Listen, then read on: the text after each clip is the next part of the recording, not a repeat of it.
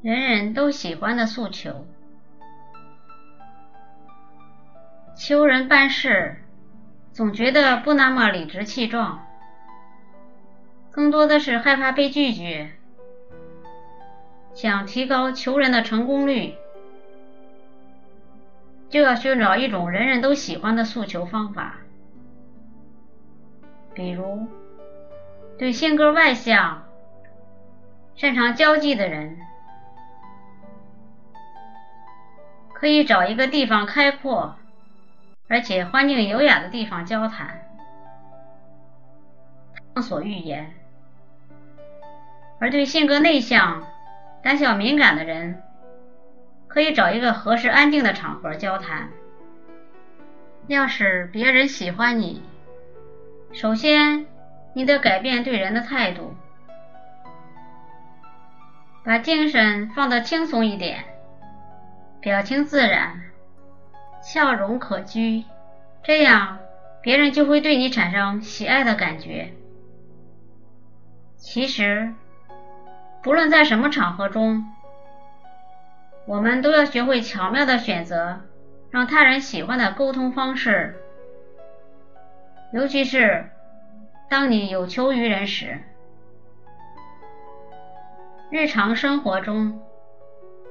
每个年轻人的性格不同，为此在请求他人时，紧随着的处事方法和态度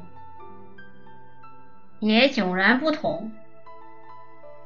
如若想要赢取他人的喜爱，并且让自己的请求能够快速的得到对方的应允，那么就必须讲究一定的技巧。我的学员汤姆森曾经在其所在的汽车公司里修好了六名顾客的汽车后，顾客集体拒绝付修理费。他们并非不承认这个账目，而是认为其中某些项目写错了。但是，由于每一个修车的项目单上，都有他们的亲笔签名，因此公司拒不承认这些账目有差错，最后导致职工和顾客吵了起来。当然的，这笔账还是不幸的成了一笔烂账，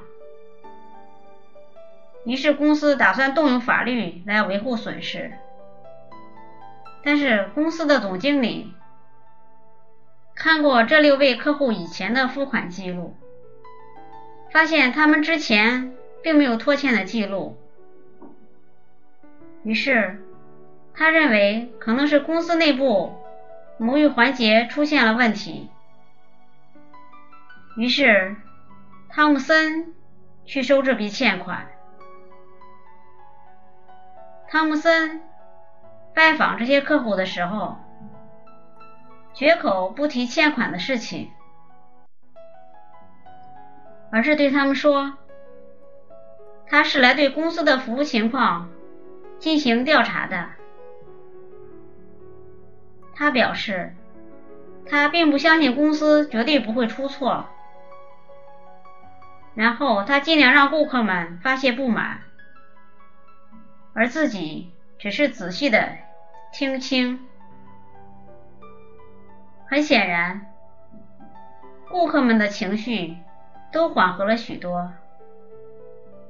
于是，汤姆森说道：“我也觉得公司对这件事情的处理不是很恰当，为此，我代表公司向你们表示真诚的歉意。”听了你刚才的话，我对你的忍耐力。和力求公平的态度非常感动。正因为你的宽广胸襟，我才请求你为我做这样一点事。我相信你会比其他任何人都胜任这件事情。请你再查一下我们公司开给你的账目，因为你比任何人都更清楚。如果有哪个地方记错了的话，你说该怎么办就怎么办吧。结果，客户们高兴的核对了账单，并且发现这些账单的数额在一百五十美元到四百美元之间。尽管其中一位顾客只是付了最低额。他拒绝付来历不明的款项，但是其他五位都尽可能高的付了款项，一点都没让公司吃亏。最奇妙的地方是，两年之内，这六位顾客又买了公司的六辆汽车。当然，求人时交谈。不能一味的谈自己的事情，在把自己的请求向对方说明后，最好先诚心诚意听取别人的意见。善于求人的人，还懂得礼貌，是涵养中的最佳部分，是一种会赢得所有人的善意的个人魅力。因此，不管在任何时候，他们都十分注意礼貌用语。绝对不会用一些不合时宜的词、不得体的言辞，因为这些往往会伤害别人的感情。即使你事后想弥补，那也来不及了。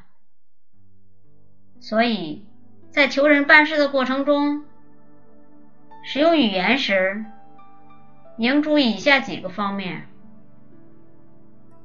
一，话要说的委婉巧妙，求人时就要使对方产生好感，所以必须言语和善，尤其是那些心直口快的人，更要深思慎言，不说让人生厌和惹人不愉快的话，那样会事与愿违的。因此，在适当的时候，应该把语言变得委婉和美一点，这样让他人听起来也更舒服。二，沮丧的话不要说。既然去求人，就处在比较卑微的位置，一些沮丧的话容易造成一种压抑的气氛。引起对方的不快，也易让彼此话不投机。三，再急的事也要慢说。求人办事的人，往往意愿都比较迫切，因此容易说一些急于求成、催促对方的话。甚至说些猜疑对方的能力、权利和身份的话，因为这些话暴露的多是一些负面意识，因而会产生一些负面效应，所以这应该是要尽力避免的。四，把请求的话挑明了说，既然是求人办事。就要把话挑明，以引起对方的共鸣。说话模棱两可，使人提不起精神，会使对方失去兴趣。这也是求人办事的大忌。美国著名报业人兼作家基利·伍佰在谈判其成功之道时说。唯一的原则就是尽量表现的绝望无助，以得到别人的帮助。训练自己偶尔或在需要的时候说：“我不知道，我不明白，我不懂你的意思。”请帮助我。我需要你帮助我解决这个问题，因为我不知道该怎么办。这些话十分坦诚，会令人觉得你确实需要帮助，甚至可能由此转变处境，使你变强，帮你战胜强者。年轻人要想成功的求人办事。其实一点儿都不难，只要你能够学会这些人人都喜欢的诉求，那么定能够事半功倍。如果您喜欢我的节目，请在屏幕的右下方点赞或加以评论，并分享给您的朋友或家人。